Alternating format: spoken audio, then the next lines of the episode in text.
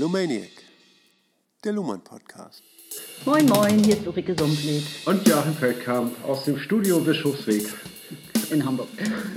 Joachim, jetzt hast du bestimmt vergessen, was ich das letzte Mal angekündigt habe. Und das finde ich gerade super, dass du es bestimmt vergessen hast. Ich glaube, du wolltest irgendeine bohrende Frage stellen. Ich wollte dich nämlich, äh, ich wollte mich rächen und äh, dich fragen, was, Rächen? was machst du eigentlich so beruflich? Erzähl doch mal.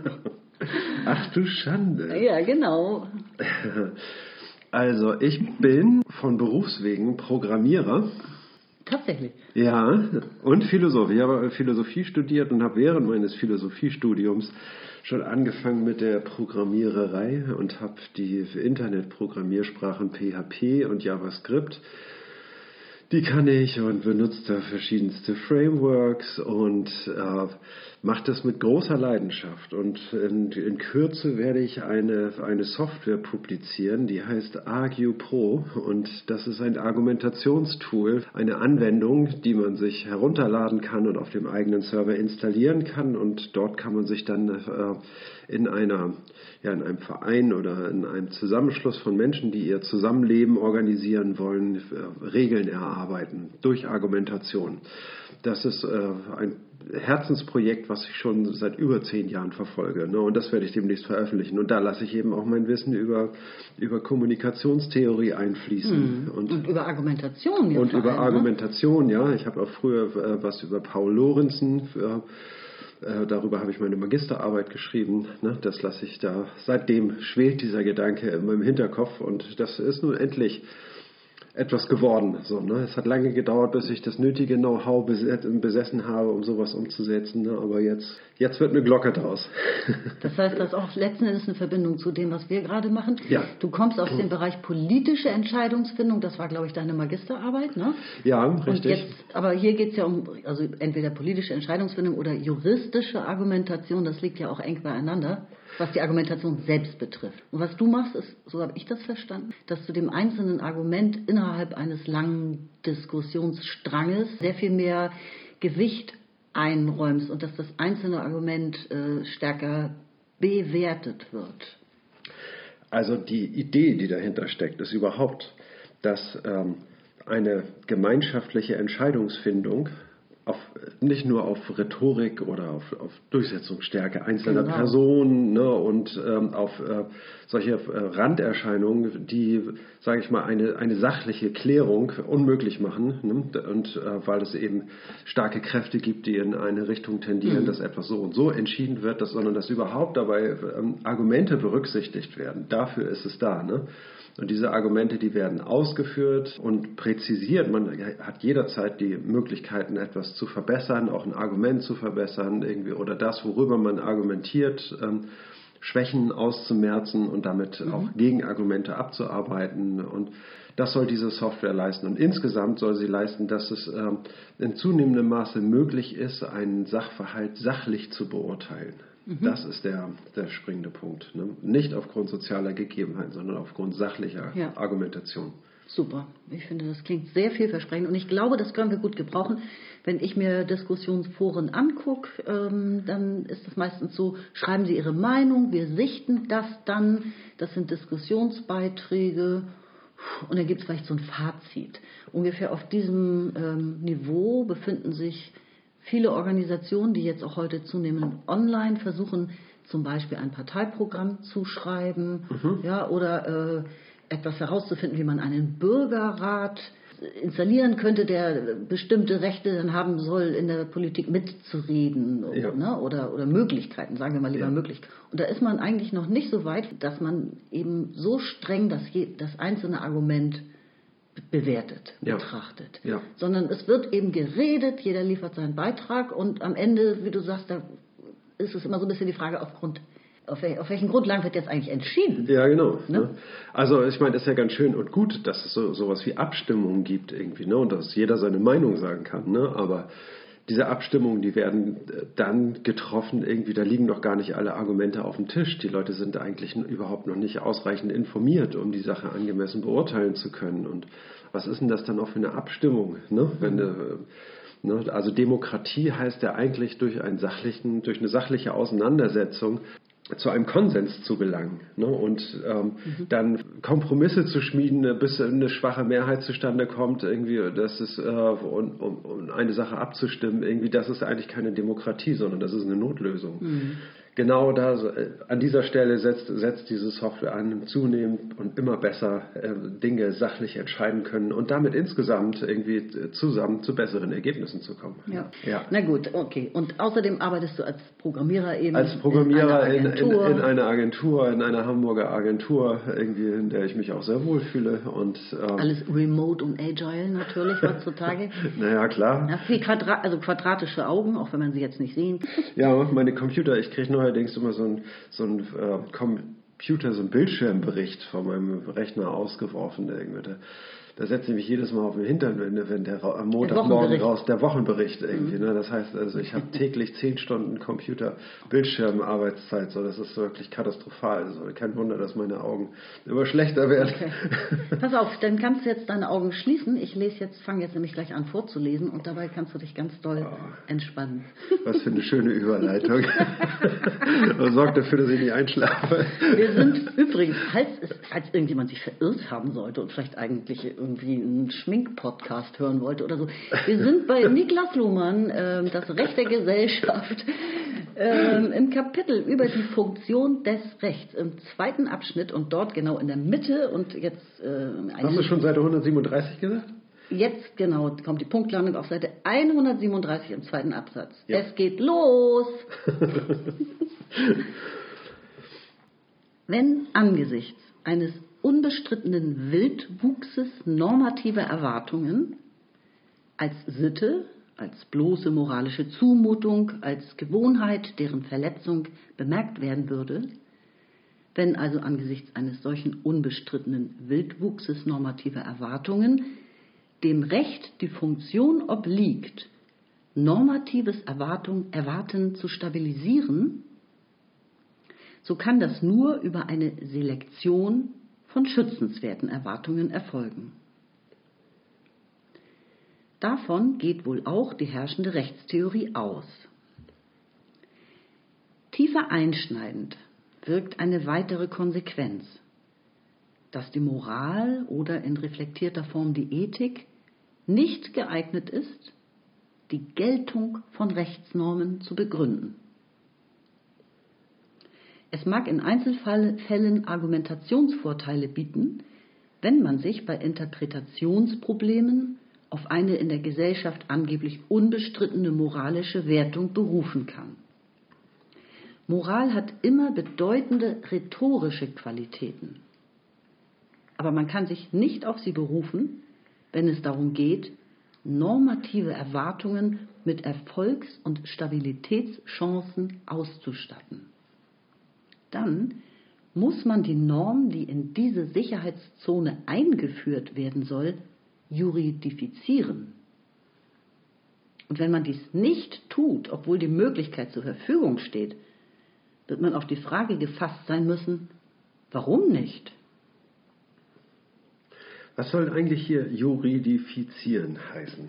Also Juri, verrechtlichen. Verrechtlichen hätte ich gedacht. Ja, aber was, was versteht Luhmann darunter, dass man das verrechtlichen muss? Also wenn es einem nicht gelingt, also man über, er sagt ja über Moral und Ethik ist es nicht möglich, Erwartungen äh, mit Erfolgs- und Stabilitätschancen auszustatten. Mhm. Ne, sondern man kann natürlich über moralisches äh, Urteilen, durch moralisches Argumentieren zu, ähm, zu Normen gelangen, ne? Mhm. aber äh, man, es gelingt einem nicht damit die Erfolgsaussichten äh, solcher moralischen. Solange sie nicht äh, recht, verrechtlicht sind. Ja, genau. Und was meint er, und was sagt er, dann muss man das juridifizieren. Aber was meint er damit? Ähm, also da wäre ich jetzt eher im politischen System und würde sagen, dass es äh, in, in, Gesetzesform ähm, festgehalten wird. Ja, das ist oder ist, ist das zu klar, was ich sage? Also, also, dass es dann kodifiziert wird einfach. Ja, kodifiziert wird, ja. Ich hatte mir noch was anderes darunter vorgestellt, irgendwie, dass man vielleicht sozusagen auf geltendes Recht zurückgreift und irgendwie auch ja. zwar bei dieser Norm bleibt ne, so. und äh, auch wenn sie moralisch begründet ist, aber dass man sich dann sozusagen auf die Suche einer neuen Begründung macht und ähm, da in geltenden Recht sucht, irgendwie, wie man, mhm. äh, wie man andocken kann. Diese, äh, ja, genau, wie man eine neue ähm, Norm, sage ich mal, dort etablieren kann, Ja. indem man da andockt, richtig? Ja, also sagen wir mal, du wolltest verbieten, dass nächstes Jahr Geranien verkauft werden dürfen.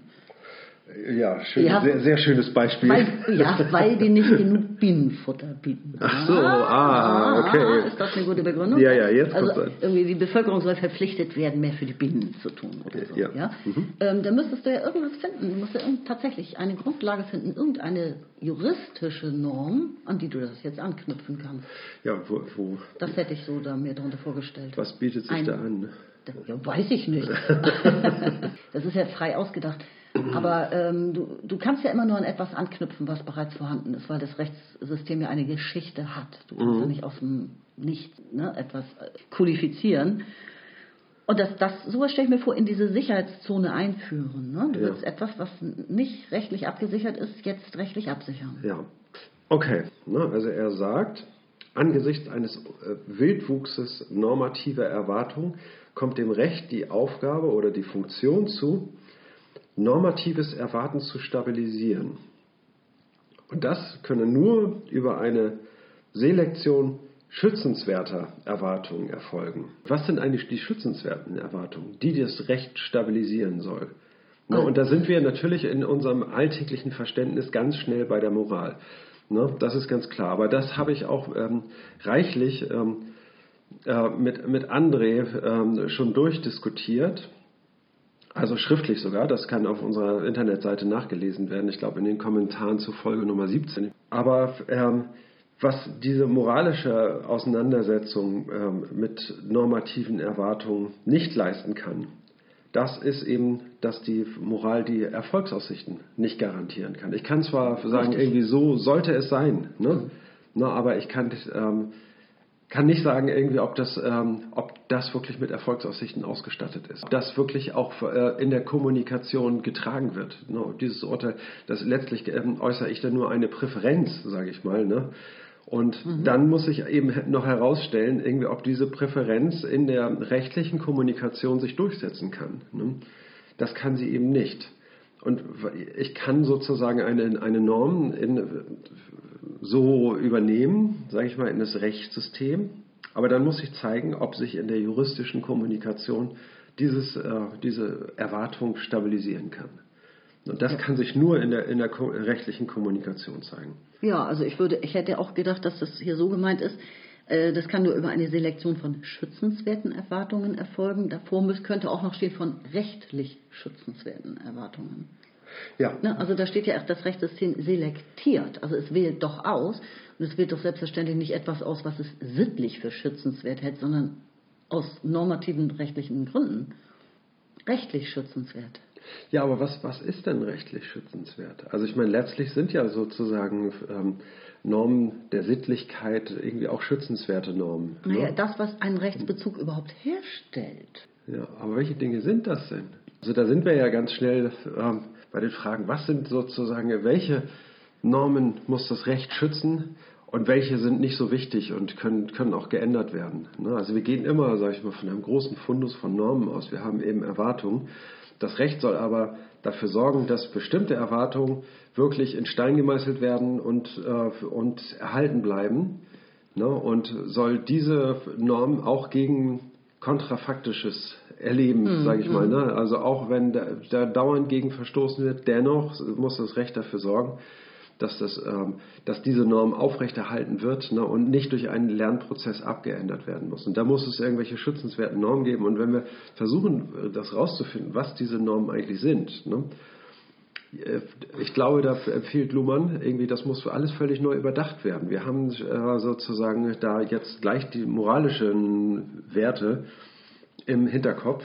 Die können keinen kein Die können Erfolg. keine, keine Norm begründen. Also Sitten, Gewohnheiten und moralische Argumentationen können keine Rechtsnorm begründen. Sie können das nicht, tatsächlich nicht begründen. Also Genau. eine mit Ist ja auch Moral, multiperspektivisch, kann sich jederzeit ändern. So vernünftig, wie das äh, sich Ja. anhören mag, irgendwie, ne, was, was jemand sagt, ne, ist es durchaus möglich, dass ein anderer kommt, irgendwie, ne, ganz andere Motive, äh, die ebenso vernünftig klingen, darlegt, irgendwie, und die im Widerspruch zu dem steht, was ich gesagt habe.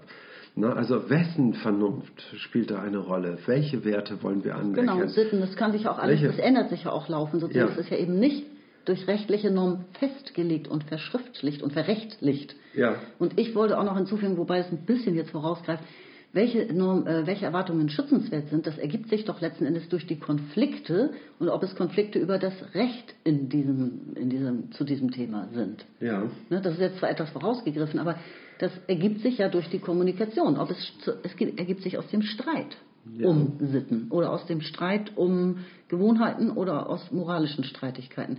Und wenn darin ein, ein rechtsrelevantes Momentum ist, Ja. dann äh, findet so etwas Eingang ins Rechtssystem und dann äh, beschäftigt sich das Rechtssystem mit der Frage, ob es eine rechtlich schützenswerte Erfahrung ist. Ja. Also das ist ein Prozess. Das ist richtig. Ne? Gibt es in diesem Prozess aber irgendeinen Punkt, an dem man sich festhalten kann? Oder ist, es, ähm, oder ist sozusagen alles flüssig, alles im Fluss? Das, ich würde sagen, wir spoilern jetzt. Das kommt doch eigentlich gleich noch so ein Okay, bisschen, ne? von ja. dem Übergang von Normalität zu Normativität. Da ist Alles mit drin enthalten. Ja, dann lese ich das sagen. doch gleich vor. Hm? Das ist 137, die letzten vier Zeilen. Ne? Ob eine Norm eine Rechtsnorm ist oder nicht, kann man deshalb nur durch eine Beobachtung des rekursiven Netzwerkes ihrer Erzeugung feststellen. Und das heißt, durch Beobachtung desjenigen Produktionszusammenhanges, der sich durch seine Operationen als System ausdifferenziert. Erst durch diese im System wiederholte Benutzung der normativen Seite des Schemas normativ-kognitiv gewinnen wir normative Erwartungen im Vergleich zu bloßen Projektionen, Vorhaben, Kommunikationsversuchen eine gewisse Sicherheit. Erst dadurch wird erreicht, dass sich überhaupt stabile Erwart- Erwartungen herauskristallisieren können, an die man sich halten kann in Lebenslagen, in denen weder eine ausreichende Kontrolle der Zukunft noch ein lernendes Ausweichen auf Alternativen hinreichende Sicherheit bietet. Wir wissen zwar, dass Erwartungen im Modus der Normalität und Erwartungen im Modus der Normativität dicht beieinander liegen und Erwartungen, die nicht als ausnahmslos sicher festgelegt sind, durch einzelne Störungen noch nicht destruiert werden. Destruiert heißt sozusagen abgebaut werden. In Gegenden, die für ihr gutes Sommerwetter bekannt sind, zwingt ein einzelner Regenschauer nicht zur Korrektur dieses Bildes. Es gibt anders gesagt auch nicht normative Formen der Reaktion von Lernmöglichkeiten. Reaktion heißt Zurückweisung oder Abweisung.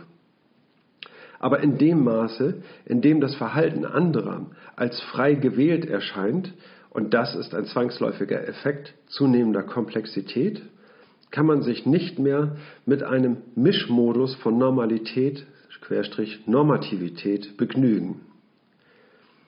Es müssen dann Normen ausdifferenziert werden, die gegen die mitgesehenen Möglichkeiten anderen Verhaltens gesetzt sind. In der Evolution von Gesellschaften hängen Entwicklungsschwellen an dieser Möglichkeit arbiträrer Normierung, zunächst wohl immer verbunden mit einer Invisibilisierung oder doch Weglegitimierung des Willkürmomentes in der Normfestlegung. Und gerade weil die Mischform Normali Normalität, Normativität immer vorausgeht, kann das Recht an diesen Entwicklungsschwellen die Vergangenheit so lesen, als ob es immer schon Recht gegeben habe. Das Recht muss nie anfangen. Es kann an vorgefundene Traditionen anschließen. Es kann sich, wenn die Gesellschaft seine Ausdifferenzierung ermöglicht, zu einem selbstreferenziellen System schließen und mit dem Normmaterial arbeiten, das immer schon vorliegt. Hui, ja. Zitat, Langer Absatz. Zitat Ende. Zitat Ende. Ich würde gerne an den Anfang zurückgehen und das dann so nach und nach Genau. besprechen, ja? Ja, ja, ja. Okay. Dann machen wir einen Einstieg da. Dann mache ich. Also zu Anfang stellt er die Frage, ob ähm, woran erkennt man eigentlich, ob es was, ob etwas eine rechtliche Norm ist ne? und nicht zum Beispiel bloß nur eine sittliche oder moralische. Ja. Ne? Und er sagt, dass man dafür immer das Netzwerk beobachten muss, in dem diese ähm, normative Erwartung geäußert wird und sozusagen erstmalig auch äh, beobachtbar ist, Ja. ja. also erzeugt wird, sagt er geradezu. also er, er, nennt das, man beobachtet dann den Produktionszusammenhang. Ne? Und da gibt es einen Produktionszusammenhang, der sich durch seine Operationen als System ausdifferenziert. Genau. Ja? Also wir hatten ja vorher über Moral gesprochen, ne? Mhm. Und da hatten wir gesagt, irgendwie ja, das kann man da nicht begründen und dann ist es ein für alle Mal festgelegt, ne? sondern man muss gucken, ob es sich im Rechtssystem etablieren kann, ob es sich da und dann. Das, das hat heißt, es nicht eindeutig. Ja. ja. was heißt, das hat es nicht? Also das muss, das muss sich jetzt zeigen. Ne? Man kann etwas moralisch begründen mhm. und erstmal in den in den Diskurs versuchen so einzubringen durch eine moralische Begründung. Ne? Aber dann muss ich zeigen, ne, ob das Rechtssystem, sage ich mal, damit operieren kann. Ne? Und dieser, genau. dieser Produktions, ob sich das, äh, ob sich dieser Einfluss der Moral irgendwie da etablieren kann. Und woran kann man das ausmachen? Da sagt er, das finde ich ist schon, da geht er schon sehr in, ins Detail. Man kann das daran ausmachen, beobachten, ja, ob bei dieser Kommunikation ständig unterschieden wird, ob es sich um normative oder kognitive Erwartungen handelt. Weil ja. diese Unterscheidung, die findet im Rechtssystem statt. Und die findet eben nicht bei einer moralischen, bloßen moralischen Diskussion ja. statt. Ne, bei einer moralischen Diskussion wird ja nicht ständig gesagt, das ist eine ein rechtlich normative Erwartung oder so. Ja. Ne? Und wenn dieses Schema benutzt wird, ist das normativ oder ist es kognitiv als externes Wissen durch Beobachtung aus der Umwelt ins System gelangt, sozusagen. Ja. Wenn diese Unterscheidung laufend gemacht wird und dabei ständig die normative Seite des Rechts präferiert wird und betont wird und ja. äh, äh, häufiger vorkommt in der Kommunikation, ja. dann sind wir ziemlich sicher im Rechtssystem. Ja, ja genau. Also wir sind, also diese unterscheiden normativ-kognitiv. Ne? Hört sich erstmal unwahrscheinlich äh, abstrakt und wissenslastig an, ist aber im Grunde genommen ganz einfach zu verstehen. Ne? Eine, äh, wir haben verschiedene Erwartungen Ne? Manche Erwartungen haben wir irgendwie einfach, weil wir es erwarten so, ne? weil wir, wir erwarten, dass um 15 Uhr es an der Tür klingelt und ein Freund zu Besuch kommt irgendwie. Ne? Und äh, ja, und dann müssen wir erkennen, dass er dann nicht zu Besuch kommt irgendwie, ne? weil er sich verspätet hat. Dann kommt er halt um 16 Uhr. Es gibt Erwartungen, die sind kognitiv, die habe ich einfach, ne? und die müssen aber korrigiert werden durch Lernverhalten. Mhm. Ne? Und dadurch, dadurch verändern sich auch die Erwartungen. Ne? Wenn ein bestimmter Freund einfach immer eine halbe Stunde später kommt, dann weiß ich das irgendwann schon und bin dann auch nicht mehr enttäuscht. Ne? Wenn er sagt, er kommt um 15 Uhr, dann weiß ich, okay, dann kommt er so zwischen 15.30 und 16 Uhr. Ne? Das heißt, du bist lernfähig in, in der Hinsicht. Genau, man ist, dann, man ist lernfähig ne? und man, man korrigiert auch äh, ad hoc äh, diese Erwartung. Ne? Aber das, dem Recht kommt jetzt äh, die Aufgabe zu, normative Erwartungen festzulegen, mhm. die auch stabilisiert werden, selbst wenn man Gegenteiliges erlebt. Ne? Genau, das ist dieses kontrafaktisch, ne? das ist mit ja. dem kontrafaktisch gemein. Und auch das Sommerwetterbeispiel, ne? nur weil es einmal regnet, äh, wird trotzdem die normative Erwartung weiter bestehen, dass es da und da eigentlich immer gutes Sommerwetter gibt. Richtig, genau. Ne? ne? Und kognitiv heißt einfach, ist, das ist immer mit Erkenntnis verbunden. Mhm. Erwartungen, ne, die werden und diese Erwartungen werden geprüft und dann und jedes Mal, wenn sie geprüft werden und bestätigt werden, ist es gut, dann stabilisieren sie sich etwas. Ne. Wenn sie sich nicht bestätigen, ne, dann müssen sie halt korrigiert werden ne, oder werden wiederum unsicher. Und normatives Erwarten, das ist eben kontrafaktisch stabilisiert und das ist die Aufgabe des Rechts, ne, dieses trotz anderem Erlebens, ne, also ich sag mal so, es ist normal, dass es Verbrechen gibt. Ne? Genau. Er spricht auch von Normalität und Normativität. Ne? Und das sagt im Grunde genommen das Gleiche. Es ist normal, dass es Verbrechen gibt. Aber normativ ist es ausgeschlossen. Ne? Es, es, darf kein Verbrechen geben, obwohl aber jeder weiß, es gibt Verbrechen und das ist relativ normal. Und deswegen gibt es auch Gerichte, ne, weil, es, äh, weil, weil, es ganz regelmäßig zu Prozessen kommt, in denen Straftäter verurteilt werden. Ne? Und ähm, das ist eben genau der Unterschied. Es gibt etwas, was normal ist, es ist eben ähm, erwartbar sozusagen. Aber was normativ ist, ne, das ist zu erwarten. Ne? Das haben wir zu erwarten. Richtig. Ne? Und das ist dann auch nicht mehr, das ist dann auch lernresistent, ne? könnte man sagen. Ähm, es wird ja dann auch erwartet, auch wenn es anders kommt. Genau, es wird auch erwartet, wenn es anders kommt. Ne? Und das wird dann eben durch eine Strafe zum Beispiel bewährt. Ne? Das heißt also, da mhm. jeder weiß, dass es verboten ist, äh, das und das zu stehlen, aber äh, und von ihnen erwartet wird, dass sie sich da unter Kontrolle haben, irgendwie, wenn sie auch so eine tolle Möglichkeit sehen, da was mitgehen zu lassen. Ne? Es wird trotzdem erwartet und dass sie das nicht getan haben äh, bekommen sie diese Strafe und damit ist diese Norm, sage ich mal, gekennzeichnet als, äh, als stabilisiert. Ne? Richtig. Ich finde auch super interessant, dass er hinweist ähm, auf diesen anfänglichen Mischmodus. Also er sagt einerseits Recht muss nirgendwo anfangen, also es gibt keinen Anfang des Rechts, ja, aber es gibt eine Art beobachtbaren anfänglichen Normalitätsmodus sozusagen. Es so Misch, ja, diesen Mischmodus. Genau, also ja. es muss ja irgendwann in der Kommunikation dann verschriftlicht beobachtbar, äh, also meistens verschriftlicht oder so, muss es muss ja eine Person, könnte man jetzt sagen, den Anfang gemacht haben, etwas zu äußern, ja, in die Kommunikation einzubringen und zu behaupten, etwas müsste normal sein oder wäre normal. Also diese Diskussion wird ja irgendwann aufgeworfen. Und dann ähm, das ist, da, am Anfang geht es um etwas, was normal sein sollte, vielleicht. Ja. Und wenn das dann zunehmend in den, in den Gedankenfluss einkehrt, dass, äh, dass, dass es auch recht, verrechtlicht werden müsste, dann entwickelt sich die Kommunikation eben vielleicht auch sogar über Jahrhunderte manchmal äh, in, in so eine Richtung.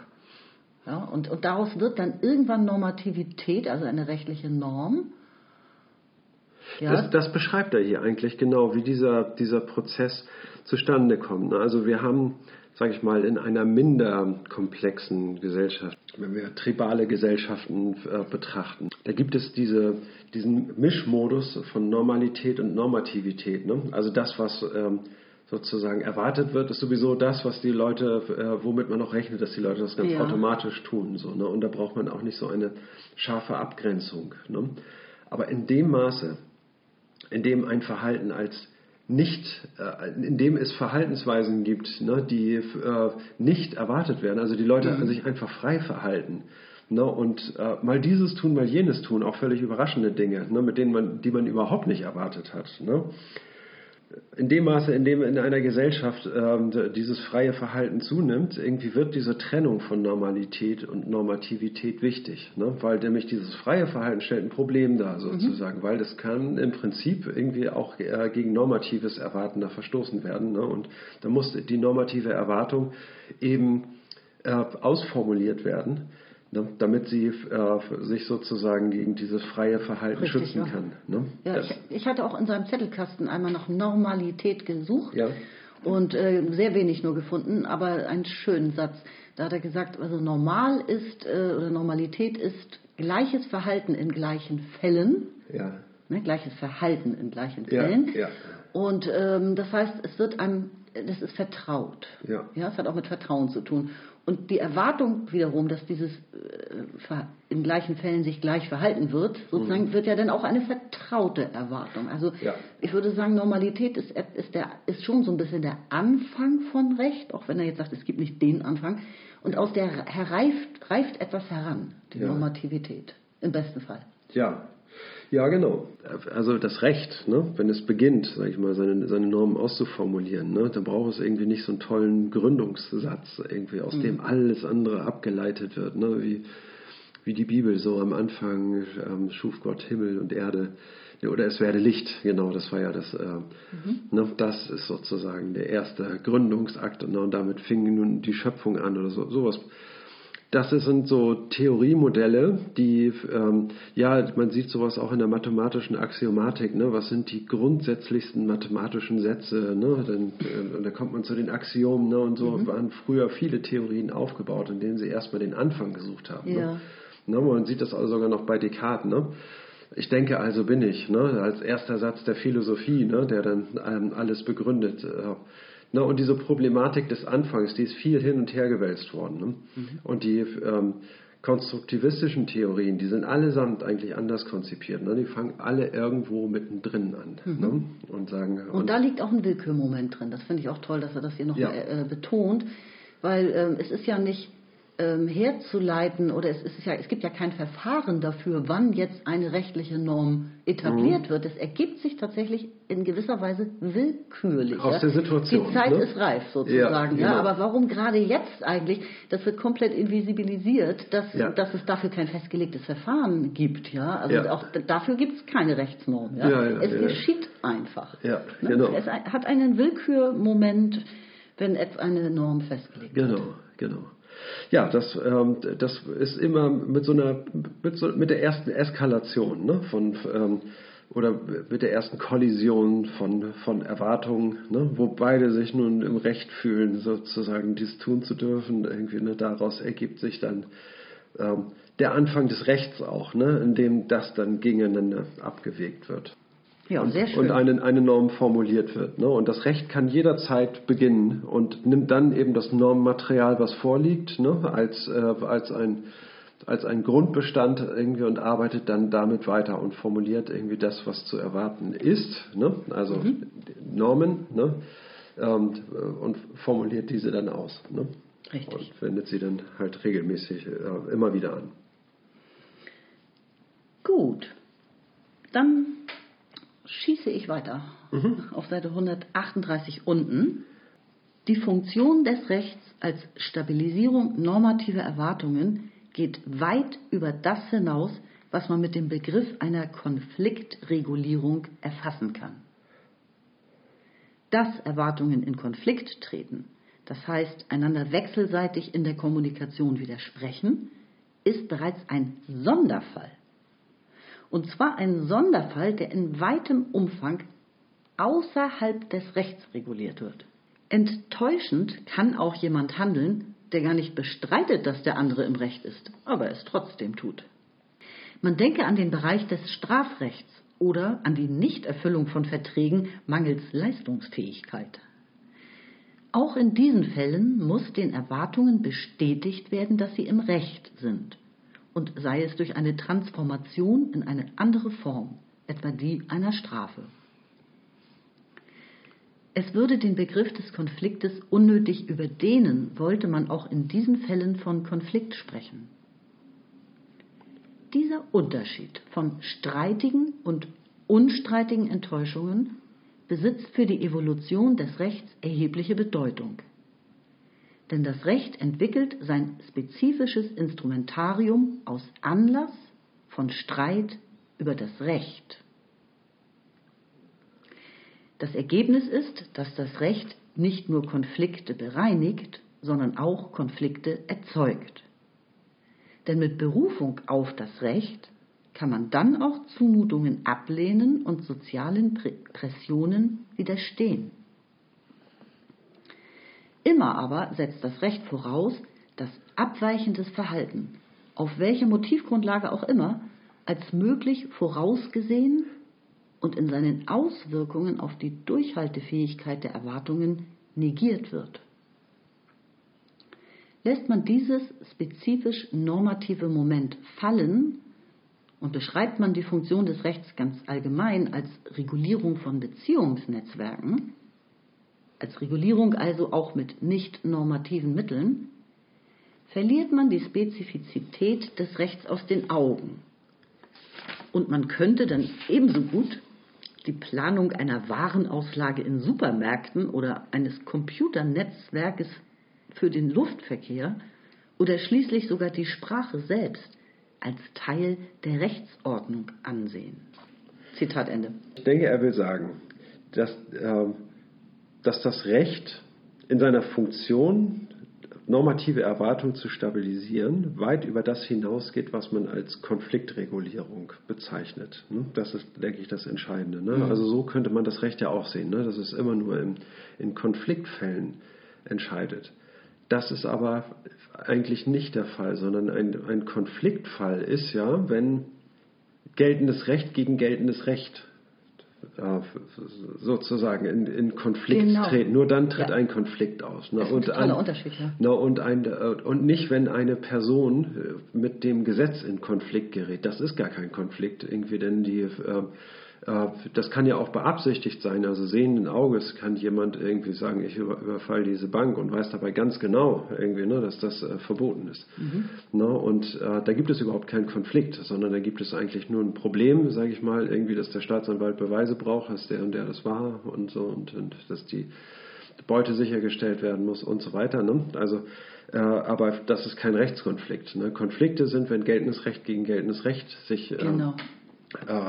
Äh, wendet. Irgendwie. Das muss dann abgearbeitet werden. Ne? Die Funktion des Rechts ist tatsächlich die Erwartungen zu stabilisieren, die Erwartungen insgesamt zu stabilisieren ja. ne? und sorgt, sage ich mal, für ein, ein Gefüge von Erwartung, das durch die ganze Gesellschaft hindurchgeht und was, äh, sage ich mal, diese Gesellschaft in gewisser Weise auch dirigiert. Hm? Durch, durch Normen. Ja. Äh, man könnte das ja also noch ein bisschen spitzer formulieren, wenn man sagt, ähm, das Recht reguliert nicht mal Konflikte, sondern das Recht reguliert eben nur Konflikte über das Recht in diesem Konflikt. Ne? Also ja. wie du sagst, also rechtliche Konflikte.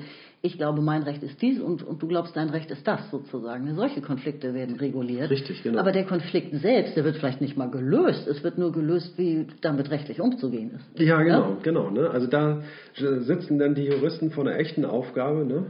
Ja, der Kläger sagt irgendwie, ne, er steht da und damit im Recht, ne, und jetzt, und der Beklagte, ne, ja, der, der macht eine Gegendarstellung ne, und sieht sich auch für, äh, sein Verhalten als völlig legitim an. Ne. Dann können wir von, von einem wirklichen Rechtskonflikt sprechen. Ne, und an einer Stelle, wo, wo Juristen wirklich arbeiten müssen, ne, um um diesen Konflikt aufzulösen und vielleicht auch einen Präzedenzfall zu schaffen, wie mit solch einer, mit, äh, mit solch einer Lage äh, umzugehen ist. Ne? Und das ist sogar ein Sonderfall. Das ist doch auch ein das, ziemlicher Knüller, oder? Also man ja. denkt doch wirklich sofort an Konfliktregulierung beim Recht und ja. ne, denkt irgendwie, dafür ist das Recht doch da und das ist doch das, was da ständig geschieht und ja. so. Aber die meisten. Das ist keine, keine Mediationsstelle, könnte man sagen, genau. sozusagen, ne, um solche Konflikte abzumildern. Ne? Also du stellst einen Blender ein, der erfüllt überhaupt nicht das, was er jetzt äh, versprochen hat, sozusagen, was da im Arbeitsvertrag drinsteht und so. Du bist maßlos enttäuscht von dem, ziehst dir die Ohren lang und so. Ja. Das geschieht alles außerhalb des Rechts. Ne? Es sei denn, jemand kommt dann wirklich auf den Gedanken, jetzt vor Gericht zu ziehen. Aber mhm. das ist die Ausnahme. Das ist die Ausnahme. Die meisten Konflikte werden ganz vor, also außerhalb des Rechts äh, ausgefochten. Ja. Und das finde ich irgendwie schon ja, erstaunlich. Ist jetzt hier, nur die Frage, was du meinst. Du meinst jetzt wirklich irgendwie die, die Interessenkonflikte von, von Personen, ja. ne? Wenn es ne? das ist äh, die eine Sache, ne? aber äh, die, äh, das Recht sieht sich nicht in der äh, Funktion, sage ich mal, diese, in diesen Konflikten zu vermitteln. Das ist nicht die Aufgabe des genau. Rechts, sondern die Aufgabe des Rechts ist, sage ich mal, dieses äh, Gerüst von, von normativen Erwartungen, äh, die aufeinander abgestimmt sind, äh, zu schützen. Ne? Und äh, damit, sage ich mal, der Gesellschaft irgendeine eine Struktur zu geben. Genau, also es gibt ein Schema, ist das streitig oder unstreitig, sagt er hier. Ja. Ich glaube, man sagt heute strittig, unstrittig eher, ne? Also ich kenne das als. Kann man beides sagen, ja. glaube ich. Ja. ja, also diese Unterscheidung äh, bringt dann überhaupt die Evolution des Rechts erst voran sozusagen. Ne? Konflikte ja. gibt es viele, aber sind sie rechtlich streitig oder äh, unstreitig? Ne? Ja. Und daraus, das ist die, der, die, der Stoff, aus dem das Recht besteht sozusagen. Ja. Daran entwickelt es sein Instrumentarium und, und differenziert sich dann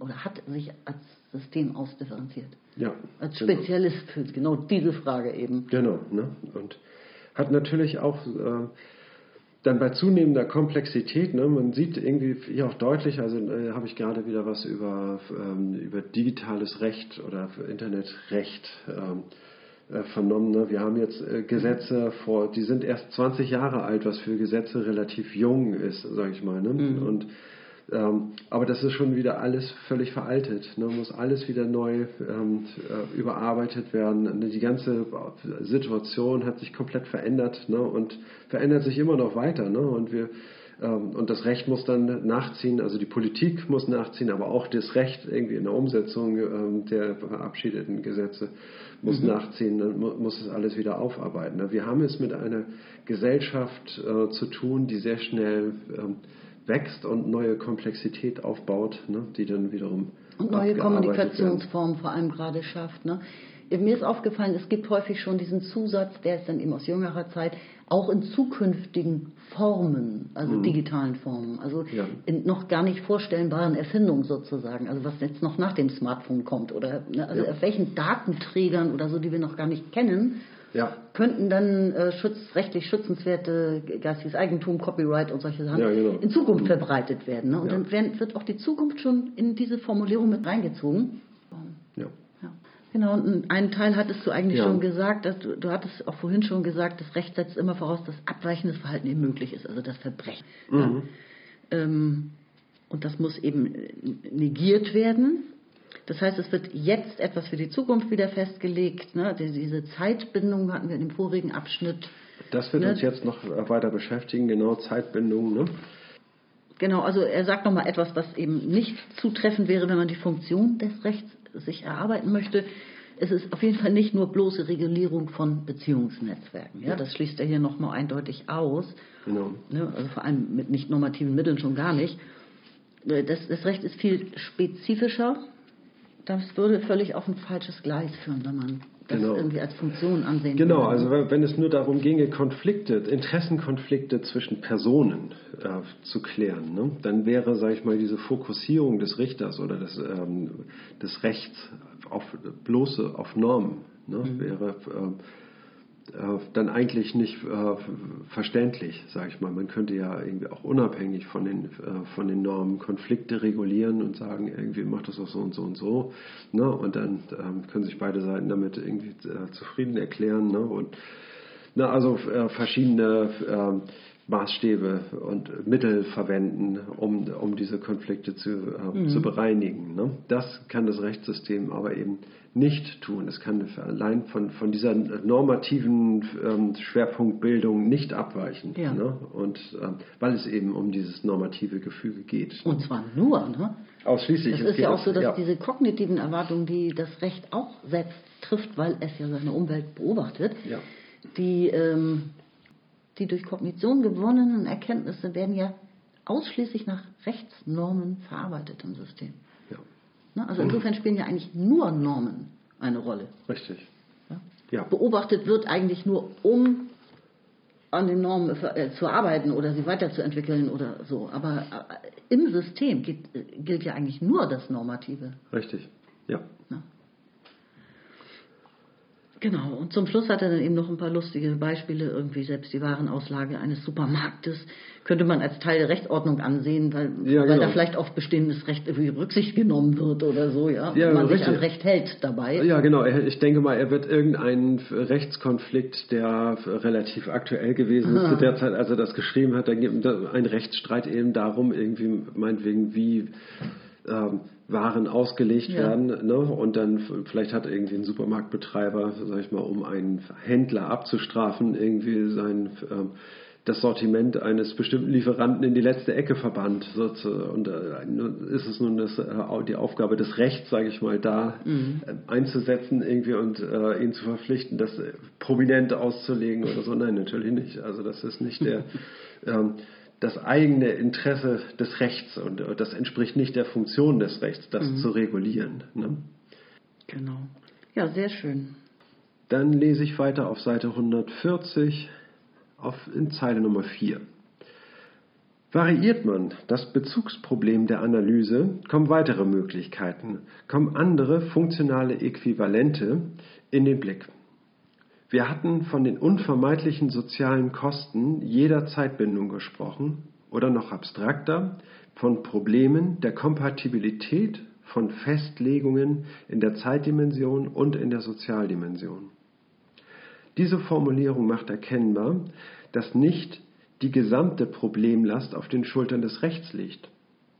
Auch hier muss man jedoch für ältere Gesellschaften Mischformen unterstellen, die sich erst im Laufe evolutionärer Komplexitätssteigerung in Differenzierungen auflösen lassen. Dafür zwei Beispiele.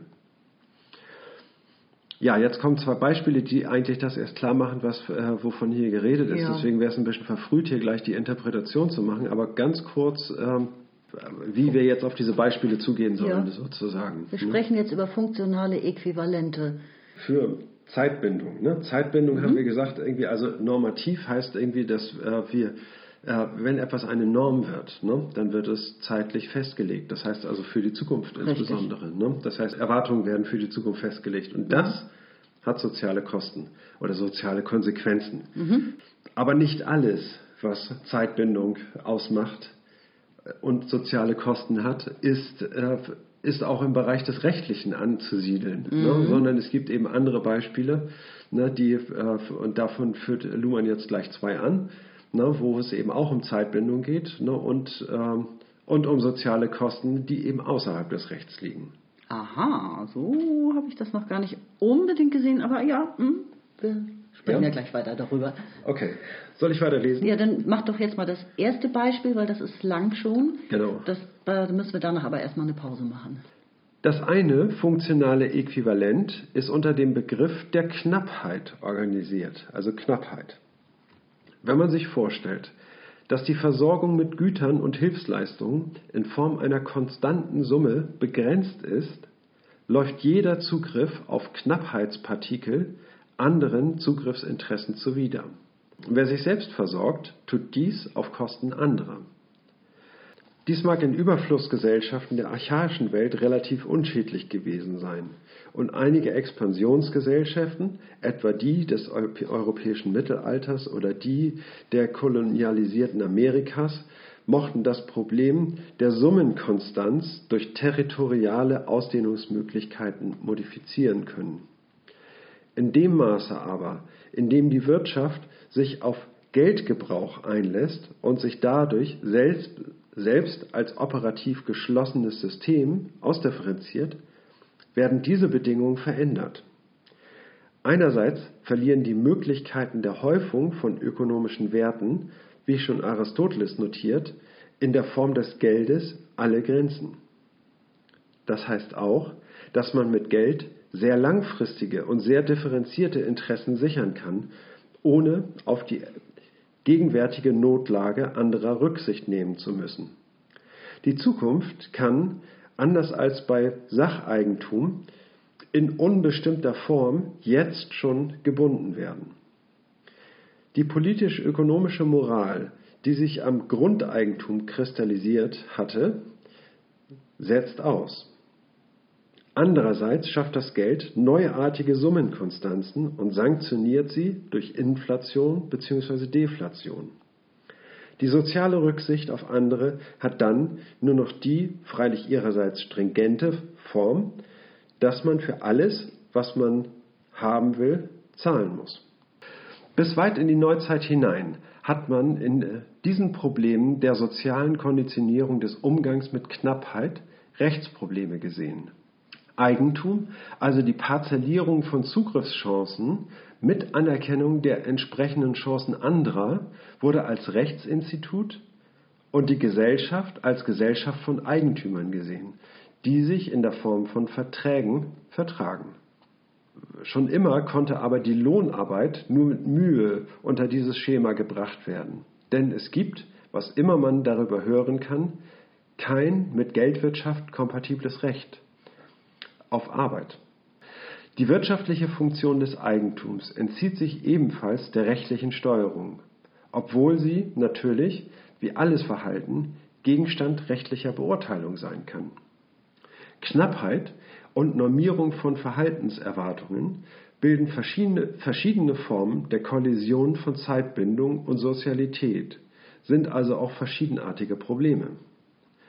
In komplexer werdenden Gesellschaften setzt sich deren Differenzierung durch.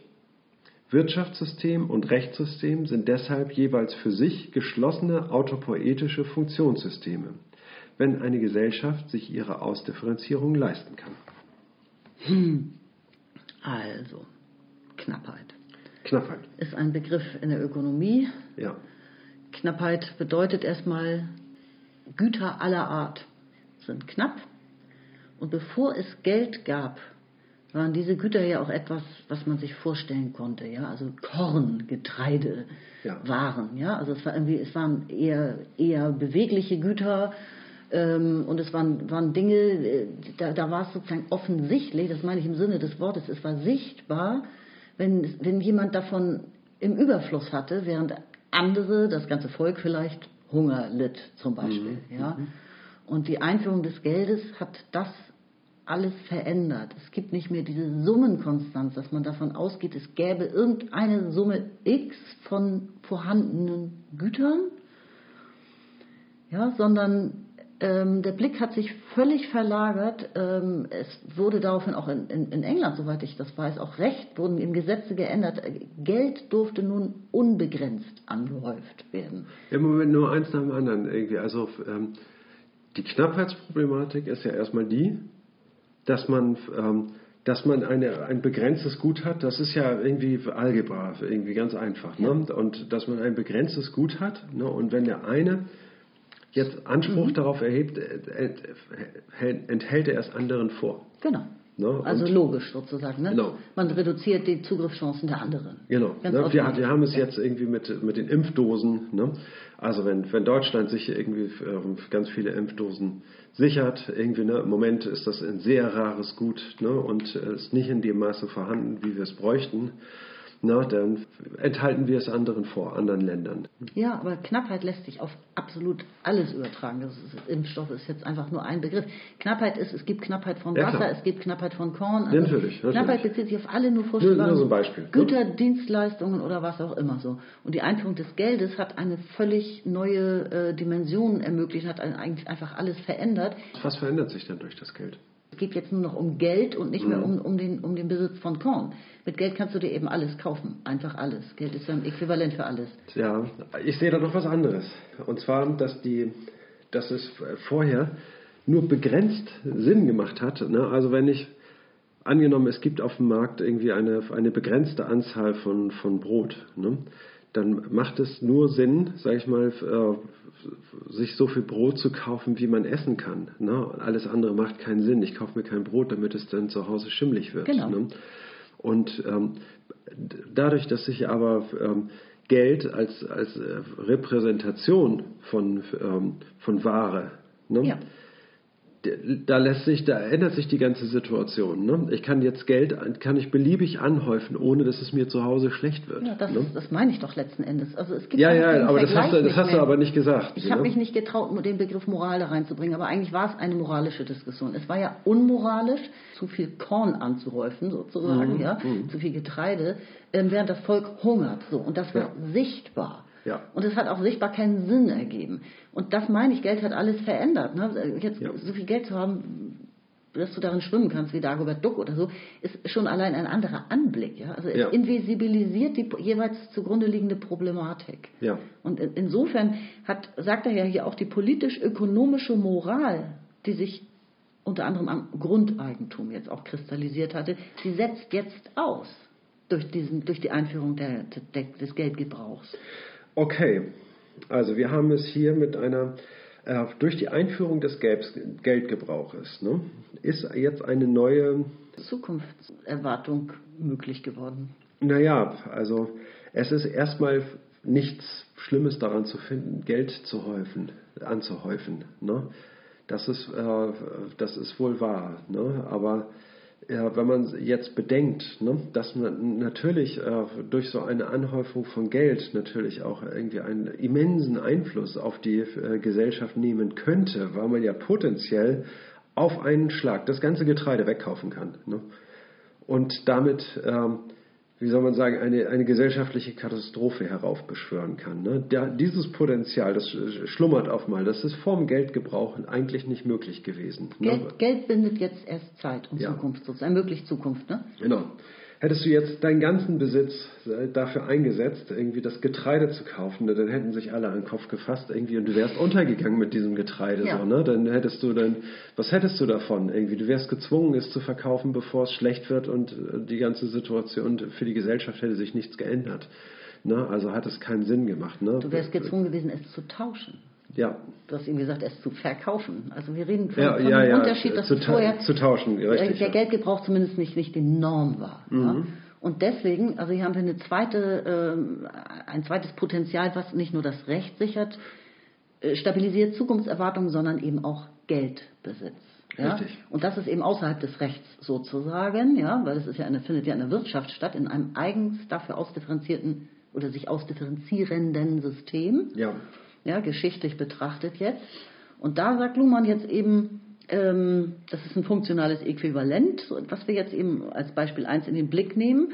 Und das Recht hat ja dieses, diesen, diese Eigentumsidee rechtlich abgesichert, wie wir alle wissen. Und zwar bis ins Detail. Also hat es doch was mit Recht zu tun. Nee, ja, muss- ja, muss das ist eine Verbindung, ja, natürlich. Die Verbindung ist, also ja, alles Ja, hier ist eine alles- enorme Verbindung.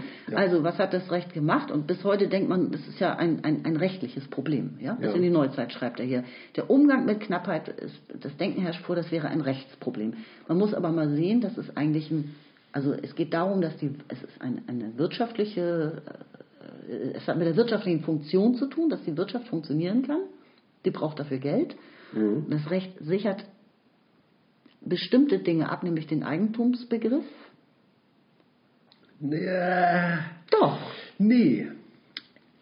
Es sichert den, also wenn sozusagen zwei Personen Anspruch auf dasselbe äh, erheben ne, und sagen, das, beide sagen meins, das ist meins irgendwie, ne, dann kommt das tritt das Recht in, in Kraft. Ne? Ja. Aber wie das Eigentum organisiert ist, ne, das heißt also, ähm, dass man, äh, das ist eine rein wirtschaftliche Angelegenheit. Ne? Der eine gibt dem äh, Betrag X so und so viel Geld ne? und gewinnt der, und ähm, dann ist, äh, gehört dieses Land oder diese Immobilie äh, der anderen Person. Ne? Das kann nur im Wirtschaftssystem, sage ich mal, operiert werden. Ja. Nicht im Rechtssystem. Der Transfervorgang ne? genau, von Eigentum, Und, ja. und das Rechtssystem hat keinerlei Einfluss darauf, irgendwie, dass es äh, sagen kann, irgendwie, ne, also dass es sozusagen willkürlich äh, sagen könnte, irgendwie, das gehört jetzt nicht mehr dir, sondern dem. Ne? Das könnte äh, durch rechtliche Operationen nicht erreicht werden. Es müsste dem, dem Recht wirklich das Rückgrat gebrochen werden. So, ne? Aber es steht nicht schon in unserem, in unserem Grundgesetz drin, dass Eigentum äh, geschützt wird, rechtlich? Von der Verfassung? Also es, wird- gibt doch so ein ganz, auf es- hoher es wird- Ebene, auf abstrakter Ebene gibt es doch so einen Schutz. Es wird, es wird geschützt. Ne? Aber jetzt muss man ähm, die wirtschaftlichen Operationen und die äh, juristischen Operationen voneinander äh, getrennt sehen. Ja. Ne?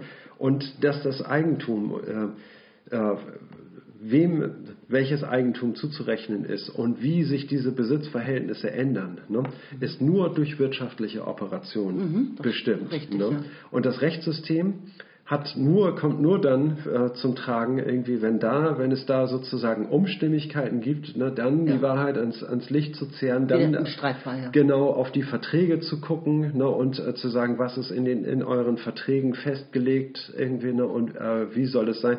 Nur, dass dann, äh, dann sozusagen die, ähm, diesen Konflikt, sage ich mal, zu bereinigen Ja. irgendwie ne, und, äh, und dieses Eigentumsprinzip aufrechtzuerhalten. Ne, dann kommt es auf das Richtig. Recht an. Da greifen sie etwas ineinander. Ne? Ansonsten ist aber Eigentum eine, eine Wirtschaftskategorie Ja. und keine, keine juristische Kategorie. Das ist richtig, wobei nicht hier steht, aber irgendwo in diesem Buch steht es noch, ähm, das Recht, äh Quatsch, dass die Wirtschaft ja gerade in diesem Bereich angefangen hat, sehr viel sogenanntes Wirtschaftsrecht selbst zu schaffen. Ja. Was dann wiederum nur im Streitfall im eigentlichen Rechtssystem landet, sozusagen. Mhm. Und Ja. selbst dafür, wissen wir heute, gibt es private Schiedsgerichte, hat die Wirtschaft angefangen, sogar ein, eine Art, in, in Anführungszeichen jetzt privates Recht ja. ähm, für Wirtschaftsstreitigkeiten und mit eigenen Gerichtshöfen ja, zu schaffen. Also Mhm. Ja. das ist schon bemerkenswert. Ja. Also es gibt da ganz starke Verbindungen. Ja, auch irgendwie ne, ist auch die, große Frage, ob diese Schiedsgerichte nicht, ähm, nicht geltendes Recht außer Kraft setzen oder den Zugriff irgendwie von, von Gerichten auf, die, äh, auf solche Streitfragen. Äh, äh, also ich finde es äh, sehr problematisch. Es ist sehr problematisch, aber Deutschland ist der Erfinder des Schiedsgerichts. Also Ja, nur- es gibt nirgendwo, nirgendwo mehr private Schiedsgerichte als in Deutschland. Diese ganze Entwicklung kommt ganz stark aus unserem eigenen Land. Finde ich aber sehr prekär. Also, naja, Ja, ist hier jetzt ja im Moment nicht Thema. Also was ich ist hier nicht, nicht Thema. Okay, bring deinen Gedanken kurz zu Ende dann, äh, und dann gib den Ball nochmal an mich zurück. Ja. Ja, also mein nächster Gedanke wäre jetzt, weil wir darüber unbedingt sprechen müssen, dass er sagt, ähm, was das Recht aber nicht gemacht hat und auch die Wirtschaft natürlich nicht gemacht hat, ist, dass man Lohnarbeit äh, da, dafür auch ein, ein Recht schafft ein, oder ein Recht auf Arbeit. Dieses Eigentum muss ja irgendwie auch, so verstehe ich das jetzt, ja, dieses Eigentum wird schon so ein bisschen verrechtlicht, ja, also da, es wird viel Recht geschaffen rund um den Begriff des Eigentums. Aber wie kommt man denn zu diesem Eigentum? Ja. Man braucht Geld, ja. Wir haben also Ja. die Wirtschaft hat komplett auf Geld umgestellt Ja. und alles geht nur noch um Eigentum. Und das Eigentum kann man durch Geld nur erwerben. So, und wie kommt man dahin? Durch Arbeit. Und es gibt aber keine Verrechtlichung von der Idee, dass dann auch jeder ja, arbeiten können muss. Ja, genau. Sollte also die Lohnarbeit, die Lohnarbeit kann man irgendwie nicht so wie ein Eigentum ähm, äh, behandeln. Ne? Es gibt ja bei Marx äh, diese Verlegenheitsformulierung, ne? dass der ähm, Arbeiter verkauft seine Arbeitskraft. Ja. Ne? Seine Arbeitskraft verkauft er. Okay, gut. Na, aber ich meine, sie muss ja dann noch verzeitlicht werden, diese, diese Kraft. Also eigentlich kommt es ja erst zur Arbeit irgendwie in einem, in einem zeitlichen Prozess, wo man arbeitet. Ne? Und ja, also ja, die Arbeitskraft allein äh, nützt ja nichts. Du brauchst ja zwei Faktoren, ne? ein Angebot und eine Nachfrage eben. Ja, das auch noch, ja. ja. Ne? Also das lässt sich nicht in dieses äh, Eigentumsrecht, ähm, sage ich mal, integrieren. Ne? Ich will nur noch mal darauf zu sprechen kommen äh, und das Ganze in den, in den Kontext von, der, von Luhmanns Überlegungen hier einbinden. Ne? Also wir sprechen hier von, von dieser Knappheitsproblematik, die sich ganz neu stellt, dadurch, dass, äh, dass die Wirtschaft auf Geldwirtschaft umgestellt hat. Ne? Mhm. Und Geld ist im Grunde genommen ein, ein funktionales Äquivalent zum Recht, ne? nämlich dadurch, dass man Geld quasi beliebig anhäufen kann, kann man damit auch beliebig weit in die Zukunft planen. Richtig, ne? genau. Und da kann, ist die Verbindung. Ja. Da ist die Verbindung. Ne? Ja. Und das heißt also, Geld ist Zeitbindung. Ne? Ja, super. Geld ist Zeitbindung und das hat soziale Konsequenzen. Sehr schön. Okay, dann können wir jetzt weitermachen. Ne? Dann kommen wir jetzt zum zweiten funktionalen Äquivalent, was genau. man nochmal hervorheben will. Ja, 141 ja. in der Mitte. Mhm. Unser zweites Beispiel ist fast noch nicht spruchreif. Muss man kurz dazu sagen, das Buch ist jetzt von 1995. Mhm. Es wird erst seit wenigen Jahren diskutiert und seine Semantik befindet sich noch in einem vorbegrifflichen Stadium. Wir erörtern es unter dem Stichwort Risiko. Gemeint sind damit Entscheidungen, die die Möglichkeit nachteiliger Folgen in Kauf nehmen und dies nicht in der Form gegenzubuchender Kosten, deren Aufwendung gerechtfertigt werden kann, sondern in der Form möglicher, aber mehr oder weniger unwahrscheinlicher Schäden, deren Eintritt die Entscheidung als Auslöseursache brandmarken und sie nachträglich der Reue aussetzen würde. Das Problem liegt darin, dass die Schäden nicht nur den treffen, der die Entscheidung riskiert hat, und auch nicht nur den, der von ihren positiven Wirkungen profitiert. Auch hier haben wir also eine Form von Zeitbindung mit sozialen Kosten, aber eine Form ganz anderen Typs. Während die Normierung eine Bifurkation nach dem Schema normkonform oder abweichend erzeugt und die Zugriffe auf Knappheit nach dem Schema begünstigt, benachteiligt diskriminieren, geht es hier um die Bifurkation von Entscheidern und Betroffenen. Je nachdem, ob man, ob man sich als Entscheider oder als Betroffener sieht, differieren schon die Risikowahrnehmung, die Einschätzung der Vertretbarkeit des riskanten Verhaltens und die Risikoakzeptanz. Und je mehr die Zukunftswahrnehmung der modernen Gesellschaft in den Horizont der Entscheidungsabhängigkeit einrückt, desto schärfer wird diese Kluft von Entscheidern und Betroffenen sich bemerkbar machen. Und desto deutlicher wird man erkennen müssen, dass die an ganz anderen Problemen ausgerichteten rechtlichen und finanziellen Regelungsinstrumente hier nicht ausreichend greifen. Mhm. Heftig. Okay. Genau, hier kommt Luhmann jetzt auf, auf, auf das Risiko zu sprechen. Risiko, was ist das eigentlich? Es werden Entscheidungen getroffen, die bestimmte Chancen entlassen. Aber also man kann nicht mit Sicherheit sagen, ne, dass, diese, äh, dass diese Chancen sich einlösen werden, also zum Erfolg führen, sondern es äh, kann, ist auch möglich, dass, es, äh, dass das Gegenteil der Fall ist. Dass man, aber dann hat man bereits diese Entscheidung getroffen. Ja. Ne, das heißt also, durch eine Entscheidung wird die Zukunft in gewisser Weise okkupiert ja. Und die Zukunft wird von dieser Entscheidung geprägt werden, ne? weil äh, diese Entscheidung mhm. hat ja dann eben Konsequenzen, so dass man dann eben alles auf dieses Pferd setzt ne? und in diese Richtung reitet ne? und möglicherweise vergaloppiert man sich dabei.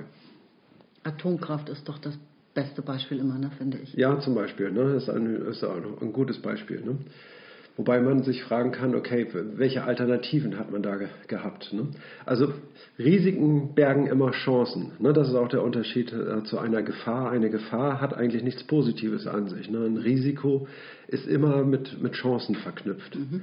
Und jetzt ist eben die Frage, okay, jetzt haben wir eine Zeitbindung, wir haben, diese Entscheidung ist bereits getroffen und jetzt hat das möglicherweise negative Konsequenzen für ja, für wen? Ne? Genau. Nicht für denjenigen, der die Entscheidung getroffen hat, sondern möglicherweise auch für andere Personen. Richtig. Ne? Nicht für, unbedingt für denjenigen, der von, von den Chancen profitieren würde, sondern äh, die Personen, die davon nicht profitieren. Ne? Andere. Ne? Genau, er ist eventuell mit betroffen, aber nicht mal das ist automatisch gesagt. Ne? Ja, richtig. Ne? Und dieser ähm, und also ich sag mal, diese Logik steckt noch in gewisser Weise in den, in den Kinderschuhen. Man mhm. weiß auch noch nicht genau, wie man, wie man damit umgehen soll. Ja. Ne? man sagt irgendwie, das Ganze ist noch in so einem, einem vorbegrifflichen Stadium. Na, ich würde sagen, es hat sich jetzt aber doch ein bisschen was getan. Also ich, äh, zum Beispiel das zweite weltweit größte Zweitbeispiel zu dem Thema nach der Atomkraft wäre, glaube ich, heute wären die Handelsverträge. Mhm. Ne, die, diese globalen Handelsverträge gab es zu dieser Zeit, stand 1995 in dieser Form so noch nicht, mhm. wie heute. Aber Luhmann hat auch bereits ja Tschernobyl erlebt. Ne? Und da ja. hat er ja auch schon mal drauf, wir haben da mal einen Vortrag von ihm gesehen. Ja. Da ging es zwar um Normen, aber da hat er auch Tschernobyl erwähnt und so, das hat natürlich alles verändert. Und da ist der Schadenfall eingetreten. Ja. Ne? Wann war das nochmal? 85? 86. 86 ist das gewesen. Okay. Genau, das, also das hatte er während des Schreibens des Buches fast schon mhm. ungefähr in derselben mhm. Zeit erlebt. Und äh, ja, da wird ein, ein Risiko, was eingeschätzt wird und wo es auch äh, Folgerisiko Folgenabschätzungen gibt, ja, ne? ja. sorgfältig und so weiter, kann aber eben zur Gefahr für die Gesamtgesellschaft werden. Ja. Wie gehen wir damit um? Und das Irre ist ja, hier, hier, er sagt, es gibt hier eine Bifurkation nach eines neuen Typs. Ne? Also mhm. vorher war die Bifurkation immer, man verhält sich regelkonform oder es gibt ein abweichendes Verhalten. Das hat das Recht relativ leicht regeln können, mhm. ne, regulieren oder entscheiden können. Ähm, und jetzt haben wir eine ganz andere Form, und zwar ähm, dass die Unterscheidung zwischen wer entscheidet das und wer ist davon betroffen. Ja. Und das ist bis heute eigentlich ungelöst. Also globale Handelsverträge, die auch nicht mehr kündbar sind sozusagen. Da sind ja Ewigkeits, das nennt sich ja wirklich so, ja. Ewigkeitsklauseln drin. Ja. Da wird eine Zeit festgeschrieben, gebunden, ja. die eben auch alles verändern kann. Ne? Ja, ja. Die Zukunft verändert.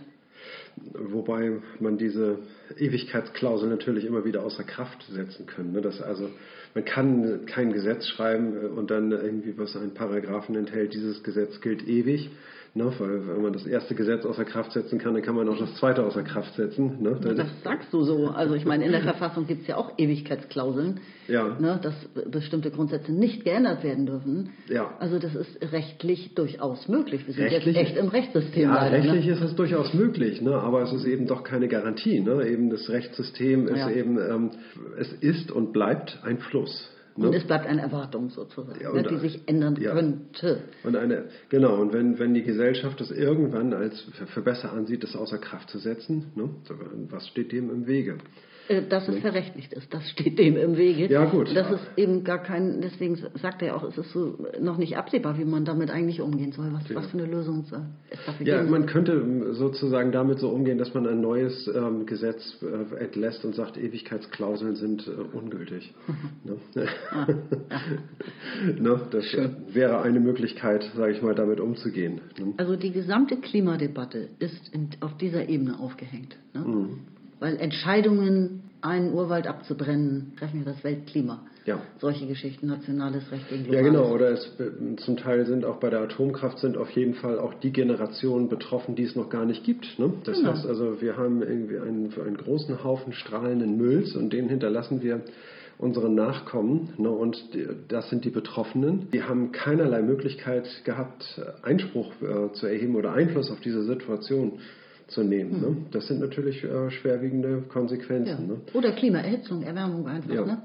Ob das eben rechtliche Folgen hat, ist, äh, haben kann, ist, äh, ist die große Frage. Ja, wenn, wenn man das irgendwie ausreichend verbegrifflicht hat, müsste das da eine, eine Lösung geben, ne? wie Betroffene durch solche Risikoentscheidungen später damit umgehen können, ob sie Schadensersatz fordern können und dergleichen. Ob man sich ein später ein Schaden, das Eintreten eines Schadenfalls leisten kann, ist ja die Frage.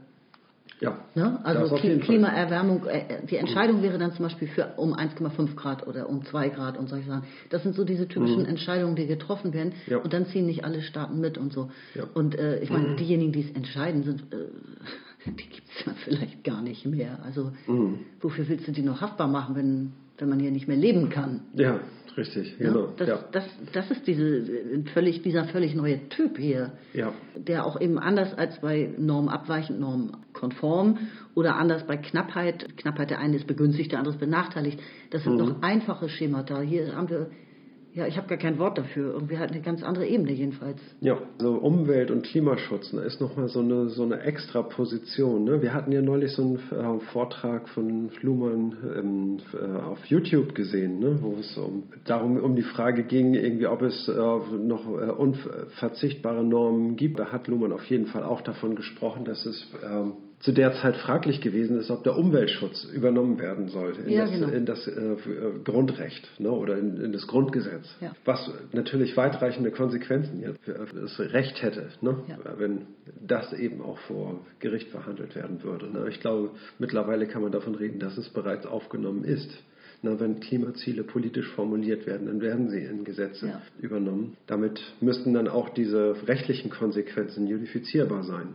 Ich lese nochmal diesen Absatz einfach zu Ende. Na, möglicherweise kommen da nochmal interessante Aspekte dazu.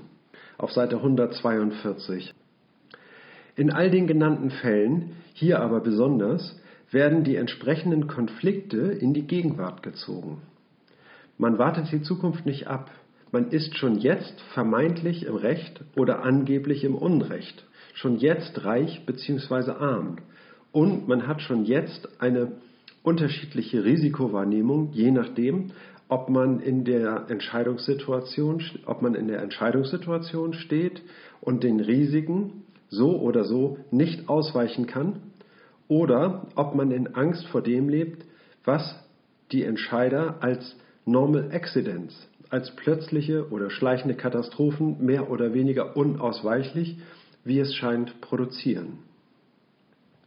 Das, was wir als Spannung zwischen zeitlichen und sozialen Perspektiven bezeichnen, ist also ein jeweils gegenwärtiges Phänomen. Die sozialen Kosten entstehen gleichzeitig mit der Zeitbindung, auch wenn ihre Bewertung sich durch spätere Erfahrungen ändern mag. Umso mehr führen die Unterschiede dieser Probleme zu Unterschieden in der Einschätzung der Zukunft. Im Recht kann man sich von Revolutionen und politischen Umstürzen einmal abgesehen einigermaßen sicher fühlen, dass bei allen Rechtsänderungen erworbene Rechte respektiert werden. In der Wirtschaft gibt es die durch Wirtschaft selbst konditionierte Mobilität von arm zu reich oder umgekehrt bei Erhaltung oder auch Verschärfung eben dieser Differenz. In der Risikoperspektive erscheint dagegen die Zukunft als das ganz andere. Einerseits in ihrer Unsicherheit, andererseits in der Form durchgreifender Katastrophen, die alles danach ins Unerkennbare versetzen. Diese Unterschiede könnten darauf hindeuten, dass eine Ausdifferenzierung separat kodierter operativ geschlossener Systeme zwar für das Recht und für die Wirtschaft gelungen ist, aber dass man nicht sehen kann, wie auf das Problem der sozialen Konsequenzen riskanten Verhaltens in ähnlich systembildenden Formen reagiert werden könnte. Hurra! Ich meine ja auch immer ein neues Funktionssystem am Horizont zu sehen. ja, das, das sieht Luhmann leider nicht an dieser Stelle. nee, doch, doch, doch, doch, doch, doch, doch, doch. In ähnlich systembildenden Formen, das heißt mit einer Leitdifferenz, ne, die ja, alles aber, durchfiltert. Ja, es sieht er nicht. Ne? Noch doch, man kann nicht sehen, wie das, wie darauf reagiert werden könnte. Hm. Diese Unterschiede können darauf hindern, dass eine Ausdifferenzierung separat kodierter operativ geschlossener Systeme zwar für Recht und Wirtschaft gelungen ist, aber dass man nicht sehen kann, wie auf das Problem der sozialen Konsequenzen riskanten Verhaltens in ähnlich systembildenden Formen reagiert werden können.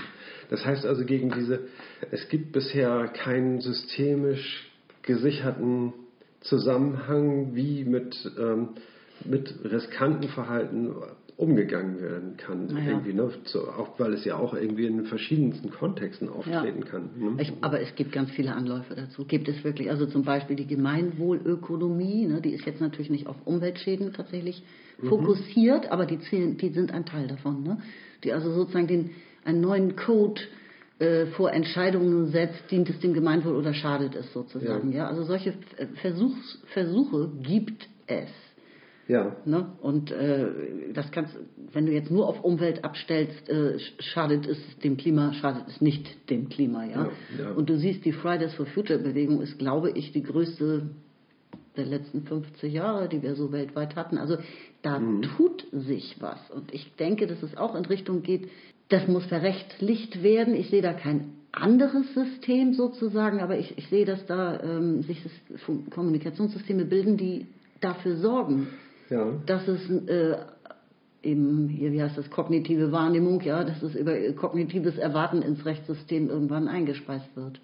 In das Rechtssystem, es muss aber auch in das, in das politische System Ja. natürlich, ja. Na, also in, alle Systeme, sage ich mal, muss, sage ich mal, so etwas wie eine ähm, Risikoabsicherungs- und Risikoabwägungsmechanismen äh, implementiert werden oder eine Risikobewertung. Mhm. Aber das kann es so nicht unabhängig geben. Ne? Wie riskantes Verhalten ganz allgemein System, systemisch geregelt werden kann, ne? das kann es ja nicht geben. Ne? Also ich denke mal, dass es bei ökologischen Problemen oder bei Klimaproblemen, dass es da sozusagen sowas wie eine Stellvertreterschaft, sag ich mal, geben muss. Irgendwie eine, ein Klimadiskurs, ne? der sag ich mal, den Schutz des Klimas zu seinem Ge- Gegenstand macht ne? und eben auch die ähm, Ja. sozusagen alles Verhalten, was Einfluss auf das Klima nimmt. Ne? Genau wie, das, genau wie die Gemeinwohlökonomie, Ja. alles Verhalten, nämlich wirtschaftliches und sonstiges, auch privates Verhalten sozusagen, Ja. ja, unter dem Aspekt dient oder äh, schadet es. Ja. Sieht, ja, also Schaden oder Nutzen sozusagen. Ja. Also man kommt sozusagen eigentlich auf die ursprüngliche Bifurkation wieder so ein bisschen zurück, ja. Mhm. Also ein anderes Beispiel finde ich jetzt in der Corona-Krise ist das jetzt gerade aktuell, dass gesagt wird, was für ein Unsinn ein Land macht einen Shutdown und äh, in innerhalb der EU, ja, Mhm. eine andere Ebene. Wir haben ja irgendwie auch verschiedene Regierungsebenen mittlerweile so. Ja. Ne? Und es muss koordiniert werden. Welchen Sinn hat das sonst, wenn die Menschen und Waren hin und her reisen und so weiter? Ja? Mhm. Und ich glaube, dass sich da eben doch was tut. Nur sind wir eben alle so ungeduldig und denken immer, wir müssten es jetzt erleben. Gerade beim Klimathema ist es ja so eilig. Greta Thunberg sagt ja ständig, wir haben eben keine Zeit, müssen, wir müssen ja bis übermorgen und so. Ja. Aber so läuft Gesellschaft ja nicht. Die Strukturen der Kommunikation verändern sich ja nur langsam. Vielleicht braucht das 30 Jahre, 50 Jahre, ich weiß es nicht, 100 Jahre. Aber es geht doch ein bisschen in die Richtung, dass die Gesellschaft sich selbst erkennt als zusammenhängendes Kommunikationssystem, auch Mhm. über so Nationalstaatsgrenzen hinweg. Und gerade in diesem Thema erkennt sie das. Ja, ich sehe da das Problem. Also wenn es so etwas wie einen ökologischen Diskurs gibt ne, und wenn der systemische Formen annimmt, ne, so ist es dennoch nur ein, ein Stellvertretersystem, sage ich mal, für ein. Das ökologische System ist ja, sag ich mal, an Geologie, an Biologie, an ähm, biologischen, physischen, chemischen Prozessen ange, angekoppelt. Ne? Das ist ja kein Kommunikationssystem. Ne? Und Ja. dann, wenn es sozusagen eine systemische Perspektive gäbe, Mhm. dann wäre das nur ein Stellvertretersystem, was über keinen eigenen erfolgsgenerierenden oder erfolgsoptimierenden Mechanismus verfügt. Ne, es, äh, könnte, hätte, es gäbe da ja das Problem, dass es kein symbolisch generalisiertes Kommunikationsmedium gäbe in solchen Systemen. Das könnte nur so stellvertreterhaft agieren.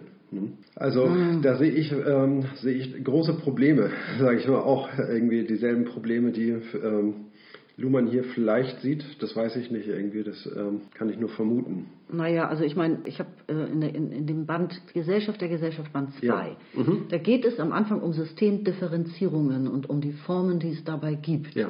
Und unter anderem es, geht es um Subsysteme im System, Mhm. die ihre Grenzen im System gegen das System richten. Mhm. Ja, also ich äh, sehe auch jetzt nicht, dass daraus ganz neuartige Systeme entstehen, tatsächlich leider auch nicht. Aber du siehst, dass sozusagen eigentlich in allen Funktionssystemen so eine Art Widerstand entsteht. Und der Widerstand richtet sich eigentlich immer gegen dieselben Belange, nämlich gegen Ungleichheit, Gleichheit, Ungleichheit, ja. So, ja, Gleichbehandlung äh, und, und eben auch ökologische Schäden. Also diese beiden Themen, die sind da eigentlich überall drin. Ja, die sind da drinnen, das ja, ist richtig. Sie sind, sie, sind, sie sind strukturell gekoppelt. Ne? Aber man kann es eben auch bei älteren Organisationen äh, feststellen. Also ähm, nehmen wir Brot für die Welt oder nehmen wir äh, Greenpeace. Ne? Irgendwann sind es äh, altgewachsene Organisationen, die ihre eigenen Wege gehen. Und da geht es nicht, ähm, nicht mehr primär darum, ähm, dass die ähm, dass die Umwelt an dieser oder jenen Stelle äh, geschützt wird, sondern dieses System entwickelt seine, seine Eigenheiten, seine eigenen Prozesse mhm. und ähm, bringt, sage ich mal, in Sachen Naturschutz manchmal auch ein widersinniges Verhalten an den Tag. Ne? Und das liegt eben daran, dass es, ähm, dass es eben nicht äh, kein eigen, eigenes symbolisch generalisiertes Kommunikationsmedium mhm. genau. besitzt, ne? sondern im Grunde genommen äh, ein Wirtschaftssubsystem ist, ne? was mhm. eben finanzielle äh, Einflüsse hat oder ein politisches Subsystem ja, politisches, hat, ne, ja. zum mhm. Teil auch. Ne, also es interpenetriert viele äh, Systeme. Aber äh, und die Interdependenz zum ökologischen System ist eben ähm, nur gering oder nur eben eine strukturelle Kopplung von, von äh, vielen. Na gut, aber Fridays for Future ist nicht eine alte, äh, uralte, über, überalterte Organisation, sondern jung. Ja, das ja, und die haben im Grunde eine Leitdifferenz. Äh, ja. die, und die, die, lautet im Grunde, schadet dem Klima, nützt dem Klima. Ne? Ja, ja. Also mhm. das ist doch was, womit man arbeiten kann. Ja, das stimmt, das stimmt. Ja. Also, also außerdem kann ein System ja auch durchaus mehrere ähm, Filter besitzen, durch die Entscheidungen durch müssen. Also es ist ja. dann die Frage der Reihenfolge sozusagen. Mhm. In welcher zeitlichen Reihenfolge muss was berücksichtigt werden? Und wenn die leitende Differenz wäre, ein, das darf nicht dem Klima schaden, mhm. was man auch vorpropfen könnte vor andere Kriterien, ja, also die, ja. in der Wirtschaft gibt es Profit oder nicht, ja, ja ähm, dann wäre viel gewonnen. Also ich gebe da noch nicht auf in, in meiner Hoffnung. nee, okay. Nee, natürlich darf man da überhaupt nicht aufgeben. Ne? Nur, dass es eben so gelingt wie beim Rechtssystem, ne? was äh, dann, also auch eine, das Rechtssystem hat ja mehr oder weniger Autonomie gewonnen gegenüber anderen ja, Systemen. Ne? Und davon ist eben. Ähm, alle Funktionssysteme haben Autonomie gewonnen. Sie haben alle ihre, äh, ihre Codierungen, die ans Doppelbild sind, sozusagen. Ja. Ne? Also diese innere, diese innere Logik, die haben sie alle. Ja, die großen Systeme. Ne? Ja. Die haben dann eine, eine Unabhängigkeit. Ne? Aber die kleineren Subsysteme oder Systeme, die sich erst noch ausdifferenzieren wollen, die es mhm. aber, denen es bisher noch nicht gelungen ist, ne? möglicherweise weil die Gesellschaft noch minder komplex ist, so dass diese oh. Differenzen, die dadurch, ähm, die dazu erforderlich wären, um weitere Systeme auszudifferenzieren, ne, dass die noch äh, äh, aufgrund der Unterkomplexität dieser Gesellschaft noch nicht die Chance dazu bekommen haben. Ne? Ach. Buchstaben. Ja. Ich würde sagen, das war ein schönes Schlusswort. Warten wir es ab, ja? Das war jetzt die Folge Nummer 29. Was meinst du, schaffen wir dieses Jahr noch die 30. Folge? Oder ja, ich hoffe. Ich hatte eigentlich den Ehrgeiz, dieses runde Jahr 2020 mit 30 Folgen so richtig rund zu machen. Das ist ein hehres Ziel, das ja. sollten wir dringend verfolgen. Na, über Weihnachten haben wir ein bisschen Zeit, vielleicht wird es knapp bis, zum, bis Silvester irgendwie, ne? aber ja. vielleicht statt Feuerwerk. Ja, außerdem hadern wir noch, ob wir Behind the Scenes veröffentlichen wollen. es gibt jedenfalls Behind the Scenes. Ach, Schande. Mal gucken, ob das, wann das, so sechs Minuten ungefähr. Ein Feuerwerk der Bloßstellung. also. Dann bis zum nächsten Mal, würde ich bis sagen. Bis zum nächsten Mal, ne? Macht's gut, bleibt uns treu. Tschüss. Ciao.